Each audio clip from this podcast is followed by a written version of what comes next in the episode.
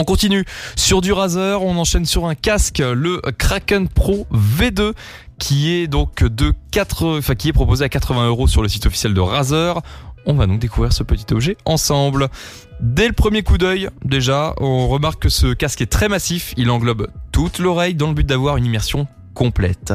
Le casque peut également se régler de manière à avoir un casque qui épouse bien notre tête. Seuls ces réglages sont en métal, tout le reste est en plastique, mais de très bonne qualité, en simili-cuir ou en tissu. Euh, il est confortable malgré un petit défaut, étant donné que j'ai les oreilles décollées. Et bah, elles ont tendance à frotter dans le fond des, des oreillettes du casque. Ça m'irritait très vite, j'en ai très vite eu marre de le porter. Donc autant vous rassurer tout de suite, ça n'influencera pas sur le test. Et donc pour finir sur cette partie, le casque est assez léger, vous n'aurez donc pas mal au bout de longues sessions de jeu. Au niveau des fonctionnalités et des connectiques, le casque se branche avec une prise en jack 3.5 mm en trois broches. C'est le même type de connectique que des écouteurs classiques, c'est-à-dire casque et micro sur une seule prise. Heureusement, si vous n'avez pas ce type de connectique sur votre PC, un adaptateur avec un câble très long vous est fourni. De mon côté, le fait que ce ne soit pas l'USB m'a beaucoup arrangé car j'ai pu tester le casque avec une carte son de qualité 24 bits et 192 kHz. Nous retrouvons une petite manette de contrôle sur le câble du casque nous permettant de changer le volume ainsi que de couper le micro. Au niveau de la qualité son, comme vous avez pu vous en douter en voyant la connectique du casque, on est sur un son en stéréo. Razer a voulu jouer la carte de la sûreté en évitant à tout prix de mettre un traitement audio affreux pour vous donner un faux 5.1 ou 7.1. Concernant le son en lui-même, au début, j'étais assez dubitatif. Euh, contrairement à ce que peut nous montrer Razer, eh ben c'était il n'y avait pas beaucoup de basses, pas beaucoup d'aigus, enfin bref, c'était c'était plat quoi. Tout, était plat.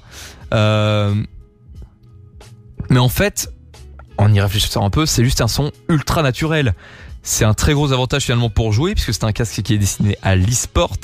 Le son n'est quasi pas traité, ce qui fait que vous entendrez vos ennemis beaucoup mieux en jeu. Vous pourrez définir rien qu'au son. Euh, enfin, vous pourrez définir là où est votre ennemi rien qu'au son ou rien qu'au son. Voilà euh, l'endroit où il est. Vous avez compris, j'espère.